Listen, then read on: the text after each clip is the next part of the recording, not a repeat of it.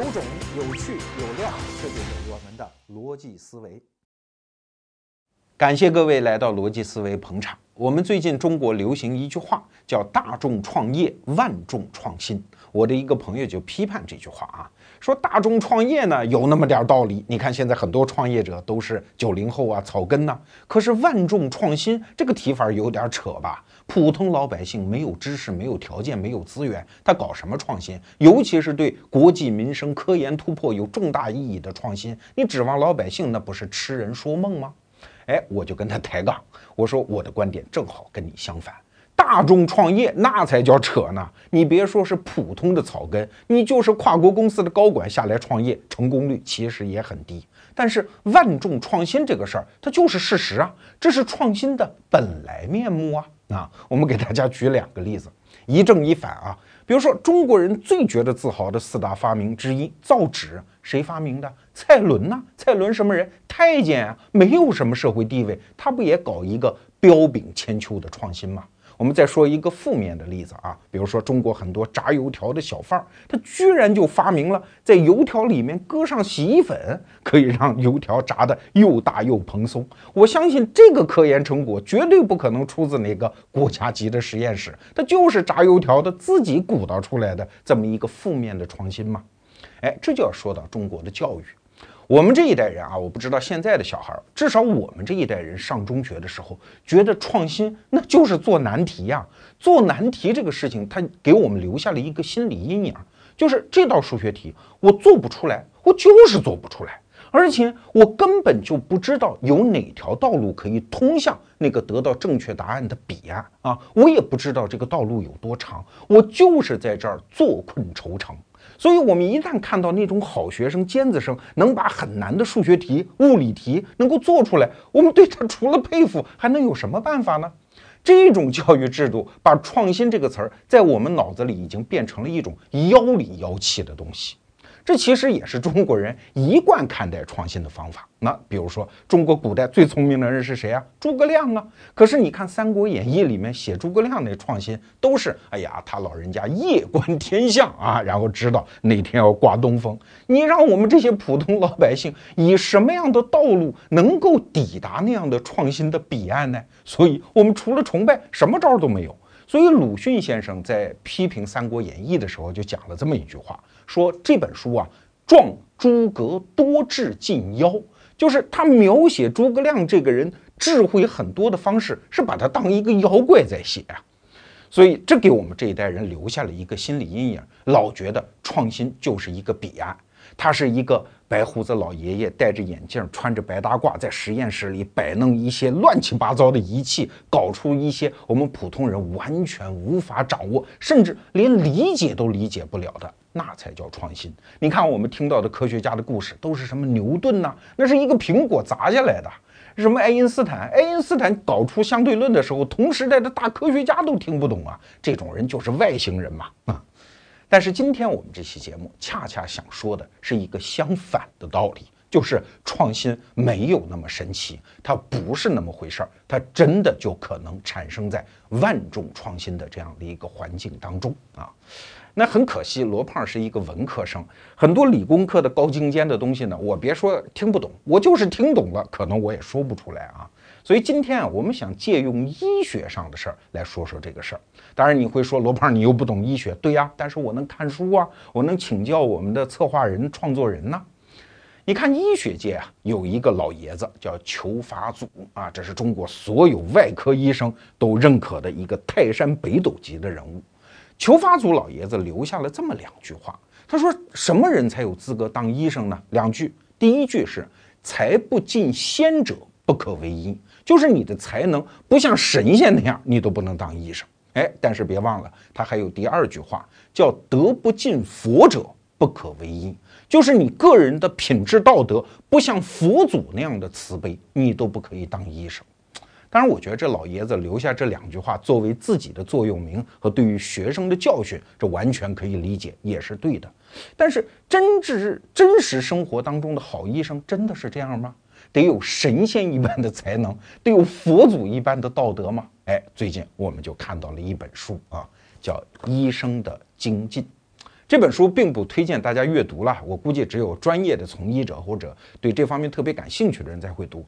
但是我翻了这本书之后，尤其是借助于本期的策划人李云铎先生给我们做的策划之后，哎，我才觉得我对医学的理解有了另外一番境界。那首先介绍一下这本书的作者吧，他叫葛文德啊，这是大名鼎鼎的美国著名的外科大夫葛大夫。这葛大夫的成长经历啊，跟我们中国人不大一样啊。你听听他那个履历，他年纪轻轻的时候呢，上大学第一个大学上的是斯坦福大学，美国的西岸，在旧金山那一带啊。然后呢，就一下子跳到了大西洋的彼岸，跑到牛津大学。这个时候他已经拿到了哲学、政治学、经济学的学位。哎，但是突然又跳回来到美国的东岸。在哈佛大学医学院拿到了一个医学博士的学位。你看这么大的学科跨度，我们中国学者往往是很难想象的。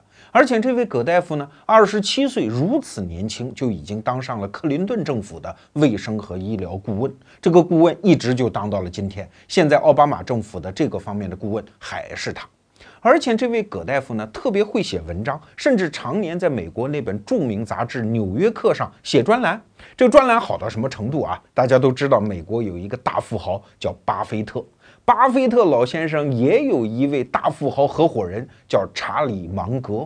这位查理芒格老人家有一次在《纽约客》上看到葛大夫写的文章。声赞叹，而且马上签了一张两万美金的支票给他寄过去了啊，赏你的！你看，比我们现在在微博里打赏的那个手面，那可要阔得多呀。但人家是大富豪嘛，但是也可见葛大夫的文章写的有多好。当然，他一生写过很多著作啊。今天我们带来了两本，一本叫《医生的修炼》，一本叫《医生的精进》。这两本书里面讲到了大量医疗的话题，不过与我们今天的主题无关。我们只是想从中讲几个小故事，来帮助大家理解什么是真实世界里的创新。我们先说第一件事：洗手。我们都知道，医院里洗手为了防止病菌感染嘛，啊，医生也洗，要求病人也洗，这是一个多么大的常识啊！但是要知道，洗手这个问题可是困扰了医学界一百五十年的话题，而且这个话题至今也没有完啊！那我们就回到一百五十年前，欧洲维也纳。现在我们中国人看维也纳这个城市，好像就是一个普通的旅游目的地嘛，有好看的房子，有好听的音乐。但是要知道，在十九世纪中期，维也纳可是几乎是欧洲的首都啊。为什么？你从政治格局上看，十九世纪的初期，拿破仑不是失败了吗？那拿破仑走了之后，整个欧洲的政治格局什么样嘞？哎，这个时候，奥匈帝国出现一个伟大的外交家、政治家，叫梅特涅啊。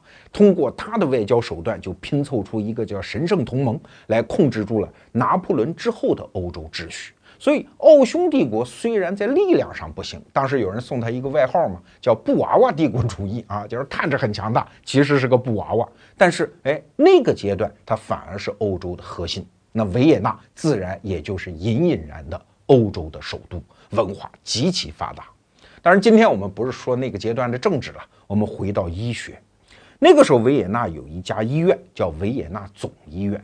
这个医院不是普通的那种收治病人的医院，而是一家研究型的医院。你想想看，这样的医院肯定是医疗效果最好、安全性最有保障的吧？因为医疗设备最齐全，医护人员水平最高吗？就像我们中国人到北京来看病，肯定是什么协和医院啊、三零幺医院，因为信得过吗？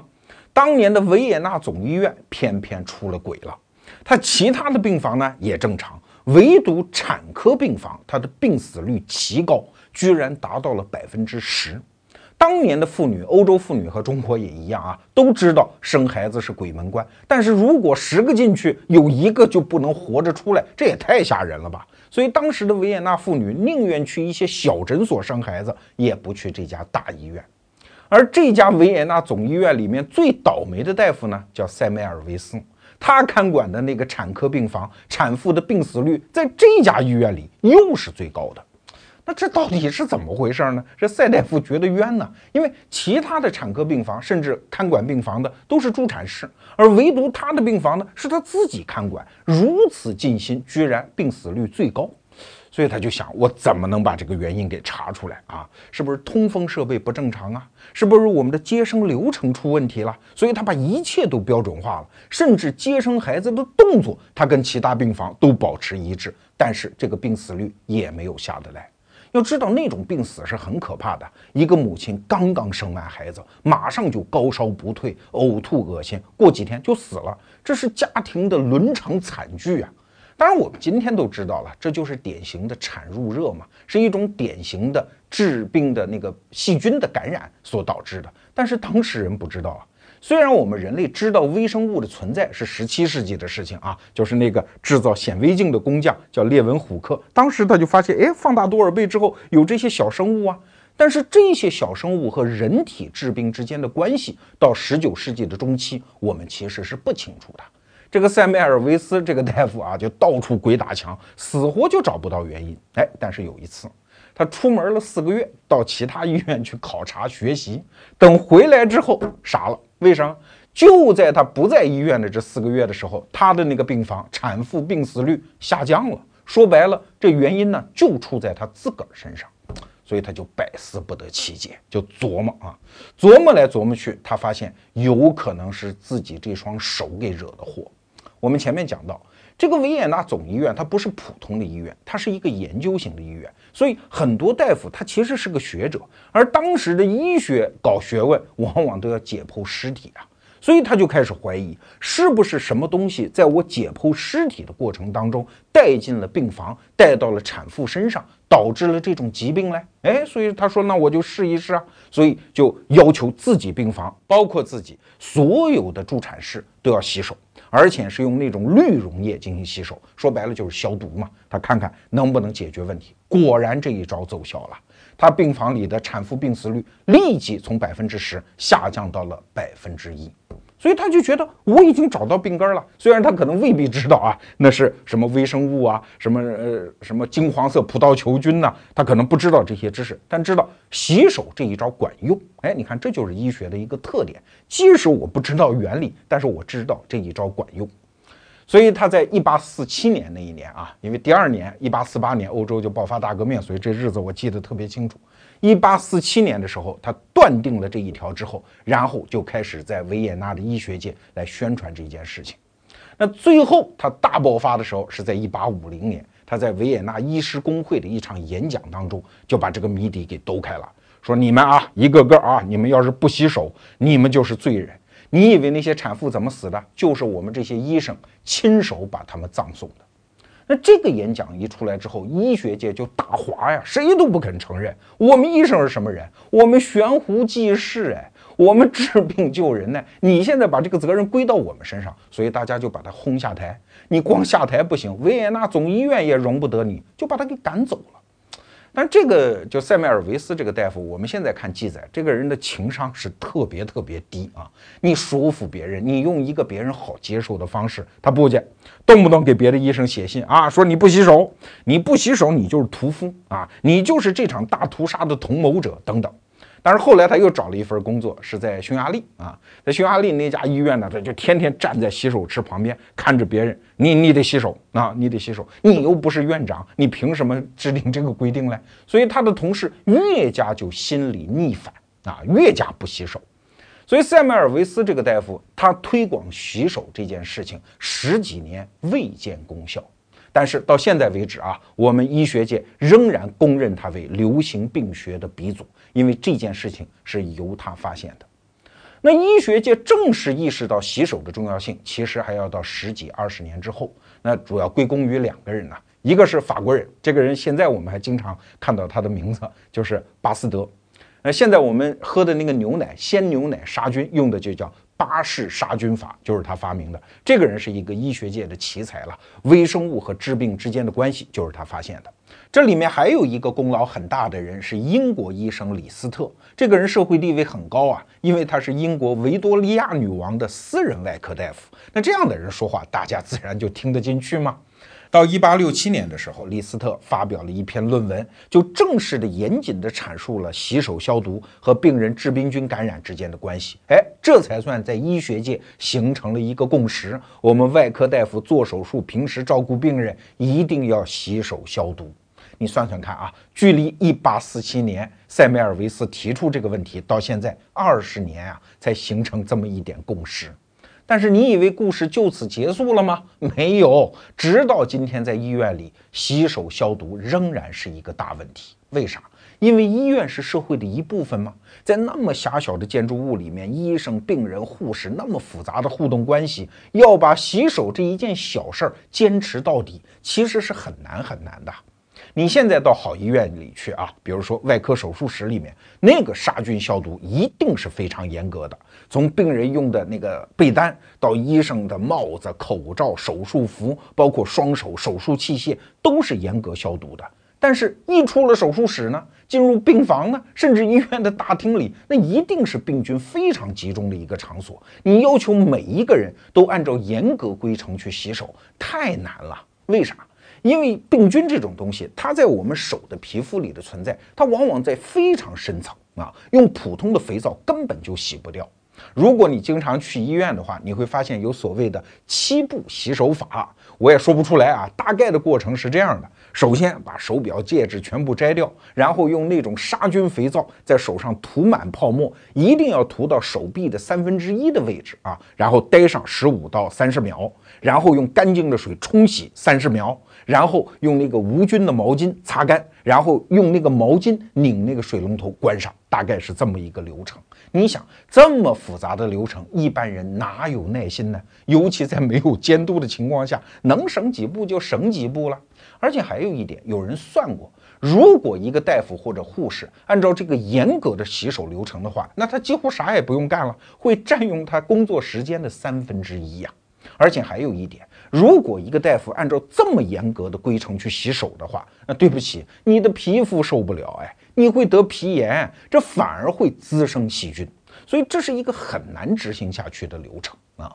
直到今天，我们医院里已经有了那种高浓度的酒精凝胶，就是把那种液体状的东西往手上一喷，十几秒钟它就已经凝固了，表面上形成一层膜，而且有很好的杀菌效果，这才让医院里的洗手按照标准流程啊达到百分之七十，这是一个很低的比率，好不好？所以，直到二十世纪的时候，大医院里面的病人的细菌感染率一直都降不下来。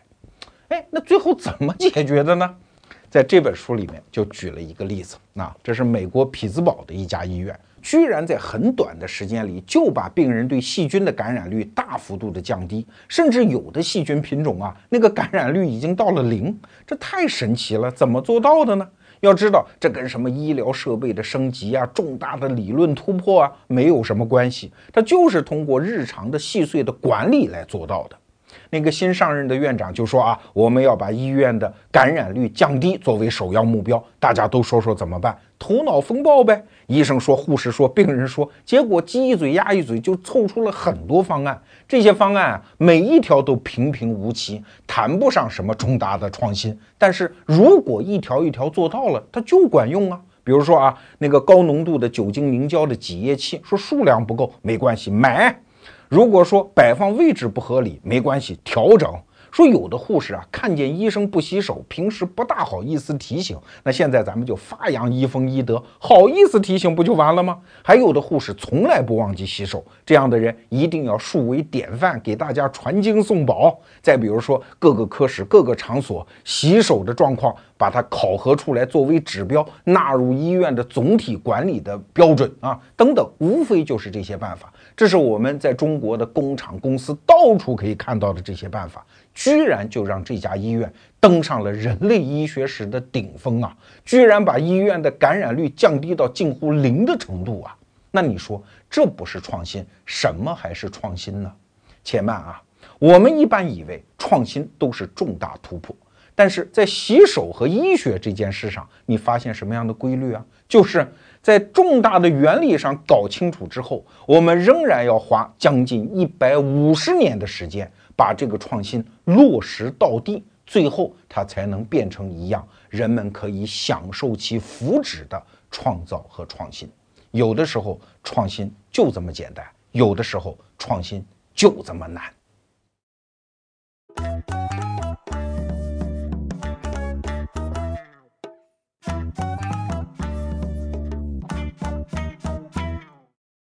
除了大家现在看到的逻辑思维视频，我们还有一个微信公众号，在那儿我是一个著名的每天坚持六十秒的胖子。每天我们还会分享给你一篇好文以及好玩的活动，在那儿已经有五百万小伙伴一起爱智求真了。那微信中您搜索“逻辑思维”公众号，没有走之儿的那个姓罗的罗。每天早上六点半，我在那儿等你。刚才我们是想用洗手这个例子来说明人类医学的很多重大进步和创新和什么科研大突破呀、智力大爆发呀没有什么关系。你一旦追溯到源头，它往往只是一个很不起眼的小发现，但是只要持之以恒做到极致，最后拯救的人命也不少。这就是实实在在的医学创新呢。我们再给大家举一个例子，就是产科生小孩的那一刻啊，这可能是人类医学当中最古老的一个部门了。那为什么产科这么重要呢？因为人类自从直立行走之后，生小孩就变成所有物种当中最困难的一个。你想，那妇女的产道一直要扩张打开到什么程度啊？一个婴儿的头部可以通过的程度，那大概是十厘米左右。当然，我一个男人无法体会这种痛苦。但是，我们本期节目的策划人李云铎先生教给了我一个思想实验，这事儿想想就可以了啊，不用真干。就是一个男人不妨想一想，当自己的下嘴唇不断的向外拉，向外拉，要拉到快要越过头顶的时候，你这个时候承受的痛苦，大概就相当于妇女生孩子的时候那种痛苦。哎呀，想想真不是人受的罪哈。但是。仅仅是痛苦也就罢了，最后母子平安也是一桩喜事啊。更重要的是，在过去就是医疗还不发达的时候，妇女生孩子往往是过鬼门关啊，因为还有难产。难产往往是婴儿太大啊，头部出不来，或者是胎位不正。正常的胎位是什么呢？就是婴儿的头部先出来，然后是颈部，然后是肩部，对吧？但是很多时候是屁股在外面。叫臀位啊，当然臀位里面又分很多种了，甚至还有一种古怪的体位叫膝位，就是婴儿要跪着出来。那你想想看，怎么生得出来啊？所以我们在过去的很多狗血电视剧里面，经常看到这样的情节：那个接生婆，过去叫稳婆啊，他们会问这个家里人，现在难产了，你们是要保大人还是保孩子？你听着好像是一道选择题，但是你只要往深一想，那是多残酷的事情啊！过去欧洲的产科大夫啊，他发明了一种叫碎颅钳，就是当面对这个选择要保大人和保孩子的时候，一般有人性的肯定是先保大人嘛，孩子将来还能再生嘛，虽然也是个活物，那大夫就会把这种碎颅钳伸到产道里面，把那个新生儿的头部活活的给捏碎，然后再把碎片给取出来，来保大人的平安。举个例子来说吧，十九世纪的早期，英国王室就遭遇了这么一幕惨剧。当时英国国王叫乔治四世，他只有一个独生女儿夏洛特公主，这本来应该是王位的继承人呐。但是后来夏洛特公主就是因为难产而死啊。她生孩子生了四天四夜呀，因为胎儿太大，四公斤八斤重，实在是生不出来。后来胎儿出来的时候已经死了，六个小时之后，夏洛特公主也死了。那这件事情对英国当时上上下下的刺激都非常大，以至于社会舆论就疯狂地谴责这个接生的大夫，大夫最后自己不得不开枪自杀。那这件事情也影响了英国后来的王位继承顺序了。乔治四世没有继承人了，只好把王位交给了他的弟弟威廉四世。威廉四世死了之后呢，又交给了他的侄女，这就是维多利亚女王。为什么十九世纪英国最鼎盛的时候称之为维多利亚时代啊？就是这么来的。哎，其实本来应该叫夏洛特时代，对吧？那其实我们可以体会一下，夏洛特公主她贵为公主，哎，在她生命中的最后四天，那承受的是什么？是地狱般的折磨和痛苦。她贵为公主尚且如此，那平民老百姓还用说吗？那个时候妇女生孩子就是过鬼门关。那这个现状后来是怎么改变呢？其实仅仅是因为一个特别不起眼的工具的发明，这就是产钳。产钳啊，什么样子呢？现在到医院妇产科都能见得到啊，就是一大号的那个蛋糕夹子。当然现在已经演化出各种各样的型号、大小，但是样子就跟那个蛋糕钳差不多。它的作用就是伸进产道，固定婴儿的头部，然后一点一点的把婴儿抠出来，就这么一个简单的发明。那它的发明者是谁呢？是十七世纪的一个大夫，叫钱伯伦啊。他们家族就发现啊，这个接生孩子用这个挺好使。但是他干了一件挺缺德的事情，就是整个家族严密的保守这个秘密啊，作为他的独门绝技。当时的很多富家大户发现，哎，这个钱伯伦大夫接生确实成功率很高啊，大家都花重金去请他。他来的时候往往是一辆马车，然后下车的时候呢，抬下几个雕花的大箱子，这就是他们家制作的那些产钱。然后抬到产房之后说：“你们家人都出去，不能看我的独门绝技啊！”甚至产妇她也用用一个床单给盖上，然后自己蹲在底下操作，不让任何人看到。这个产钱的秘密，钱伯伦家族居然保存了好多代啊！直到十八世纪的时候，产钱的秘密才被泄露出来；到十九世纪的时候，它才被大规模的推广运用。而直到今天，你在很多大医院的产房里去看啊，你表面上看到的好像是光怪陆离的机器啊，瓶瓶罐罐的药水啊，而所有这些东西加起来，对于产妇的生命安全来讲，它的意义也许都不如一把产钱来的重要。在过去几百年里，产前救了无数妇女的命啊！而产前是什么呢？有啥高科技含量呢？不过是一把大号的蛋糕夹子。它对于一个产科大夫的意义，跟一把趁手的工具对于一个木匠的意义没有什么区别。所以说到这儿，借助洗手和产前这两个例子，我们是想告诉大家，一个有用的、真实的创新和进步和高科技也许没有啥关系啊。当然，我们可以把这个讨论接着往前推一步。我们对于医生的认识啊，往往是有误解的。我们过去总是把医生、化学家、物理学家、数学家放在一起去讨论。你们都是高级知识分子吗？反正你们玩的我们不懂就是了。但是医生和他们都不一样。你看。化学家、物理学家、数学家，他面对的是客观世界的内在规律，那个东西是确定的。虽然我眼下搞不清楚，但是一点一点的可以往前拱，因为对方是确定的。而医生面对的对象是什么？是人以及人身上的病，这两个玩意儿都是具有极大的不确定性。我们普通人对于病这个东西总有一些误解啊，觉得病也是一客观现象，不解。病是人和环境互动的一个非常复杂的产物。我们给大家举两个例子。刚才我们讲到难产，难产是怎么来的？其他动物怎么没有难产啊？只有人类有啊，因为我们要直立行走嘛。为什么要直立行走啊？因为我们的智力发达呀，所以头部就变得越来越大。你想。头部变得非常大和重之后，我们再爬行还行吗？我们的运动平衡就保持不了啊！头部有一个非常重大的东西，你根本就抬不起头来，所以你只有站起来，让头部的作用力向下，我们才能保持运动平衡啊！而人类头部变得越来越大之后，你会发现它生不出来了，产道已经通不过了。所以怎么办？我们只能在婴儿的头部还没有长成之前，以一个胚胎的方式就把人类生出来。你看那个小牛、小马生下来几个小时，乱跑乱蹦，吃草没问题。人类的婴儿不行啊，对吧？两岁之前基本上走都有问题，六岁之前基本上没有自我生存的能力。就因为我们要演化出这么一个庞大的大脑，所以人类的身体特征、疾病特征、文化特征跟其他物种就截然不同了。这是一个漫长的反应链条。如果你对这个反应链条感兴趣的话，强烈推荐一本书啊，郑也夫老师的新作《文明是副产品》。那这本书就讲了一个道理，就是人类刚开始奔着某个目的发明了一个东西，但是随着漫长的演化，这个东西达成的效果真是亲妈都不认识。我们刚开始没奔着这个目的，但是它居然就出现了。所以文明是副产品吗？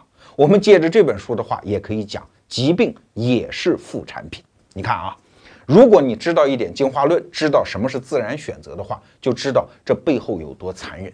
如果我们当年的老祖母就在演化过程当中那个多尔多尔代之前的人类的先祖啊，如果他身体健康的话，就要把胎儿养到足月啊，那这种人就会被难产折磨而死，他的基因是传不下来的。基因传下来的老祖母呢，当年正好是有病，什么病啊？早产嘛，对吧？他把胎儿还没有养到那么大的时候就已经生下来了。哎，恰恰是有病的老祖母成为我们的老祖母，她的基因传下来了嘛。所以今天来看，什么是病呢？是难产是病还是早产是病呢？这事儿说不清楚。其实我想用这个例子来佐证，就是疾病并不是一个客观实在，它是人类和环境复杂互动的一个产物。你明白了这个道理，就会知道，一个高明的大夫，他眼里绝不仅仅有疾病这一个敌人，他眼里还有另外一个对手嘞，那就是由病人、环境、医院、大夫共同构成的一个非常复杂的互动系统。什么叫治病啊？你以为针对疾病本身才叫治病啊？不是，针对这个系统进行优化也是一种治疗方法，而且没准效果会更好哦。我们给大家举个例子啊，还是在产科病房里的事儿。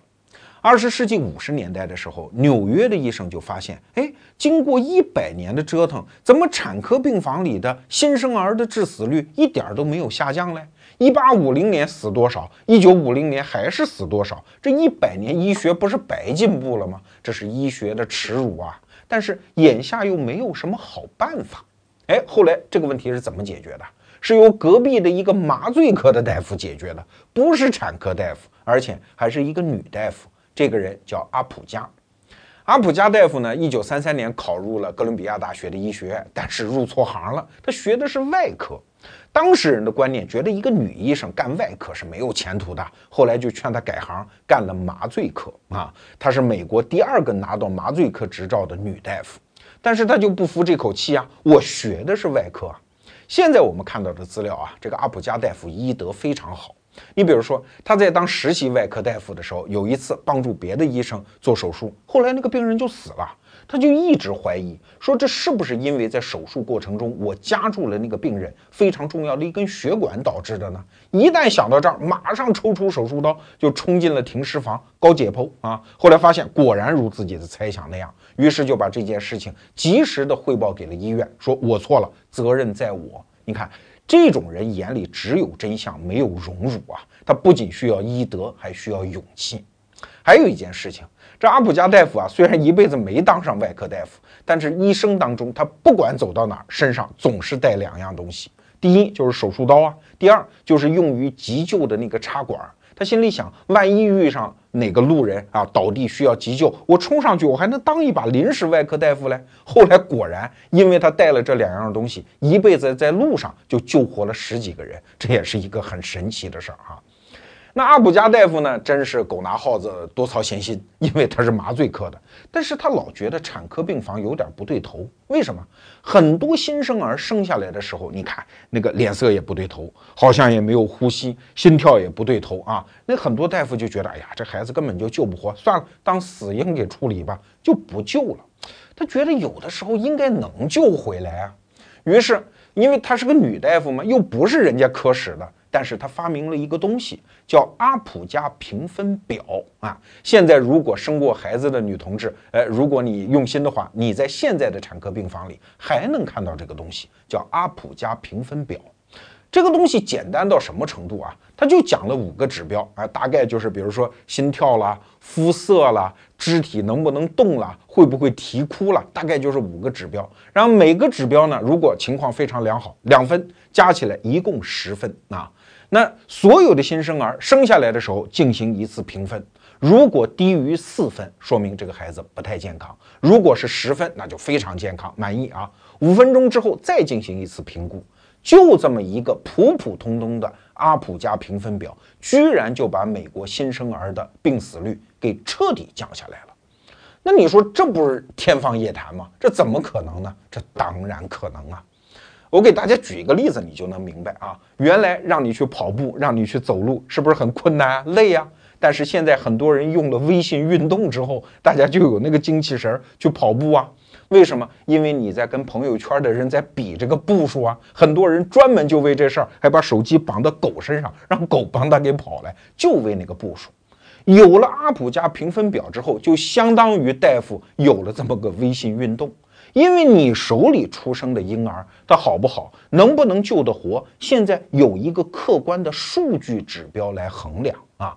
那整个纽约，甚至全世界的新生儿的状况，都有一个数据指标来衡量。所以各个大夫都想办法要救活那些新生儿，原来不救的，现在就开始救。所以阿普加评分表之后，在短短几年内，有几百项针对新生儿的那个医疗改进就开始发生，后来就降下来了。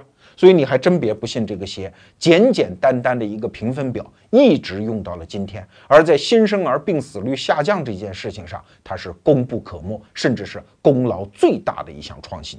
所以你看，针对系统的优化，这是一个多么重要的事情。我再给大家举一个例子啊，还是医生的精进里面提到的。对于战场上的军医来讲啊，把伤员的死亡率降下来，这是他们的核心使命。但是这件事情好难的，只有医疗技术有实质性的突破的时候，这个数字才能大比例的下降啊。比如说，美国人在南北战争的时候，大概伤员死亡率百分之四十。后来到第二次世界大战的时候，好了，到百分之三十。为啥？因为大量的外科手术发明，而且青霉素在战场上开始使用。哎，后来到了朝鲜战争的时候，这个数字继续下降到百分之二十五了。为啥？因为青霉素广泛使用吗？但是自此之后，这个数字就再也降不下来了，因为医疗在这方面的技术没有实质性的突破。说白了，一个美国大兵要上战场受了伤，四分之一的机会你就得死在那儿啊。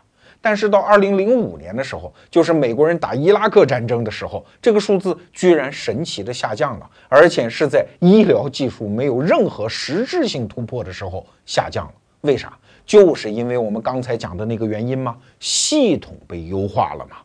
我们简单给大家讲两个原因啊。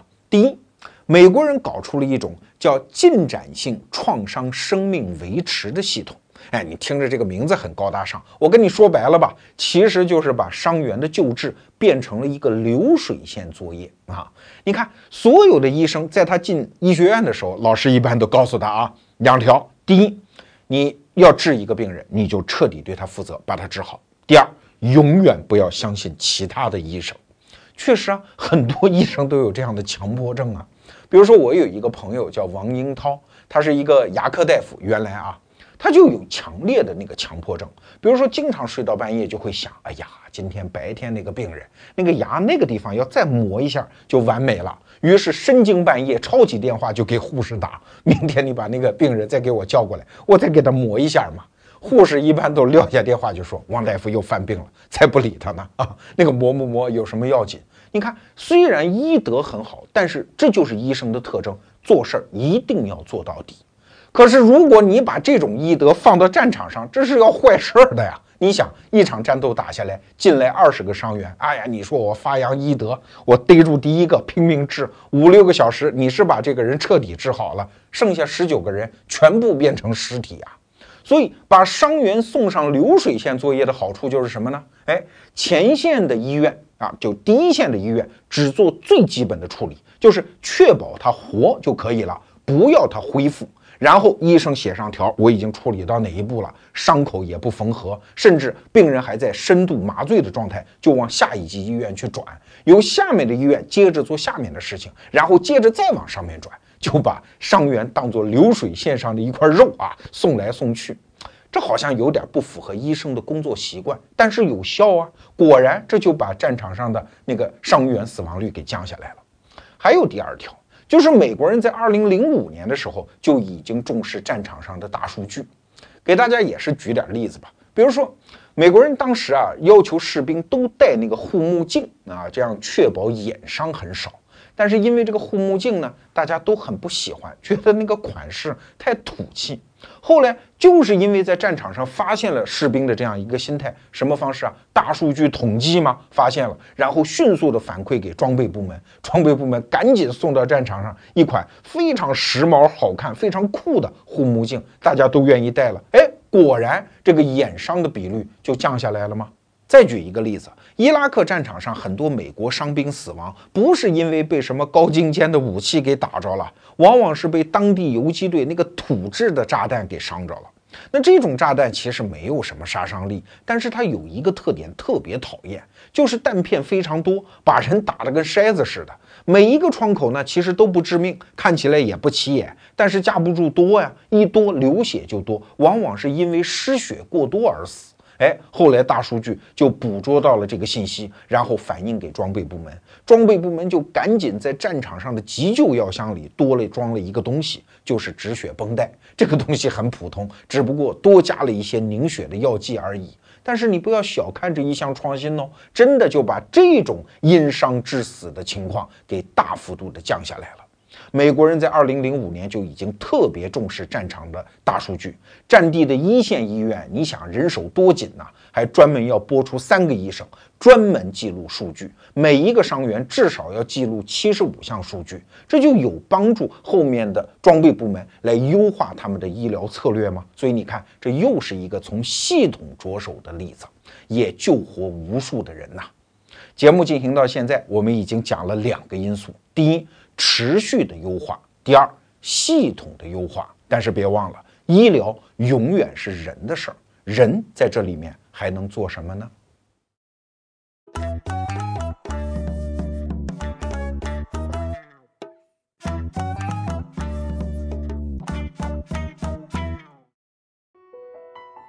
我们逻辑思维节目自己推出的第四本书叫《迷茫时代的明白人》，已经上市，在当当、京东、亚马逊三大网店上有售。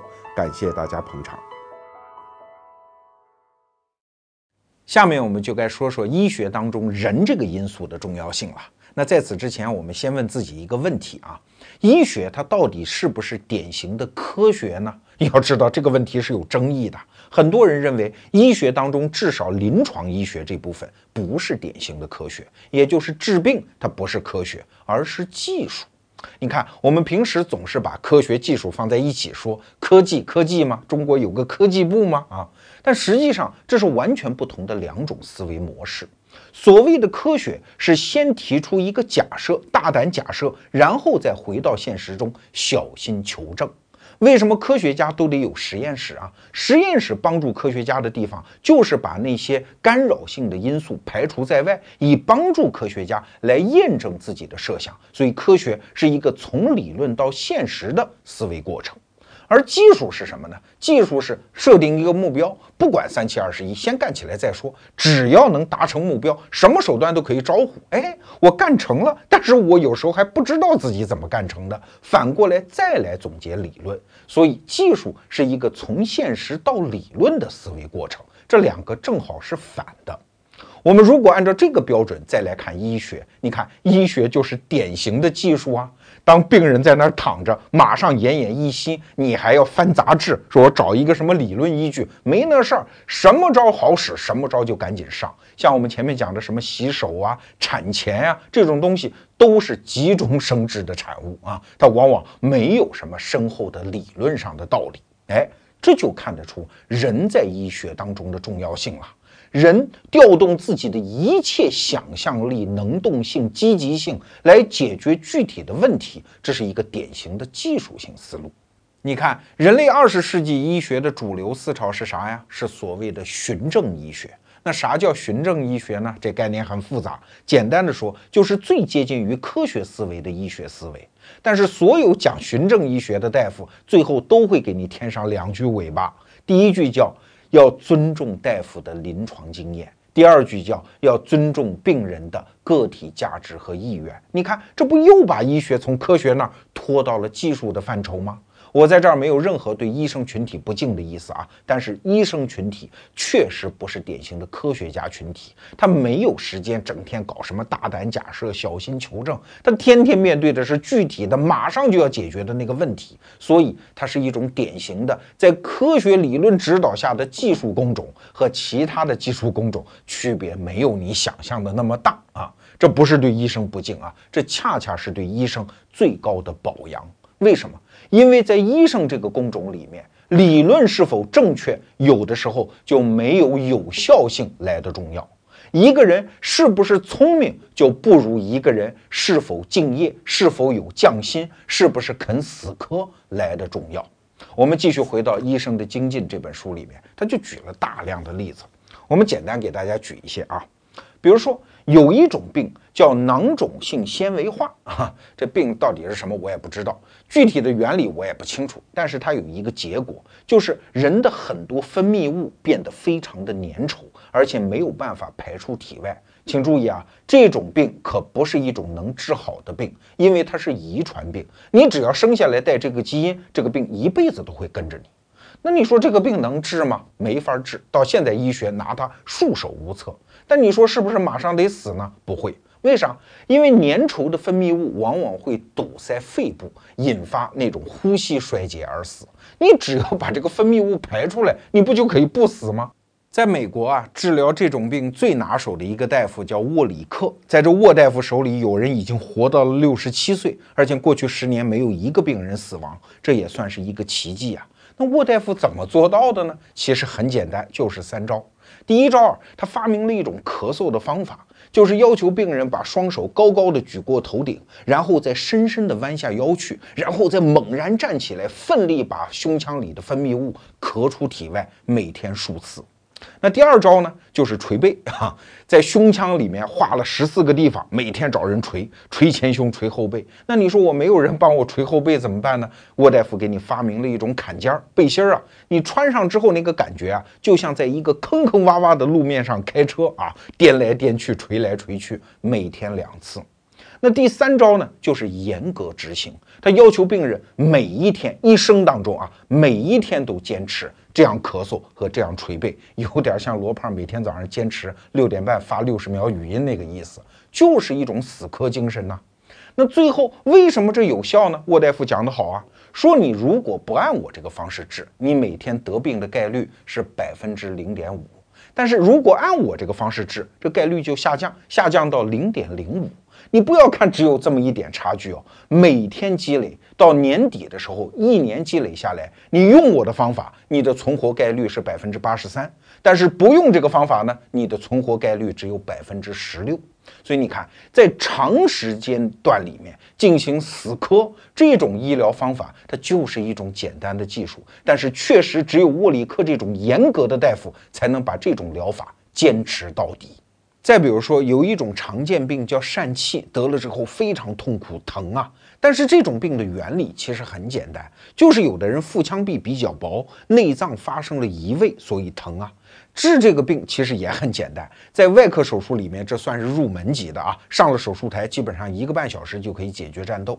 但是这种外科手术也有百分之十到百分之十五的失败率。那失败了怎么办呢？无非就是再挨一刀。对于成熟的外科医生来说，做这种手术就跟补锅差不多。但是啊。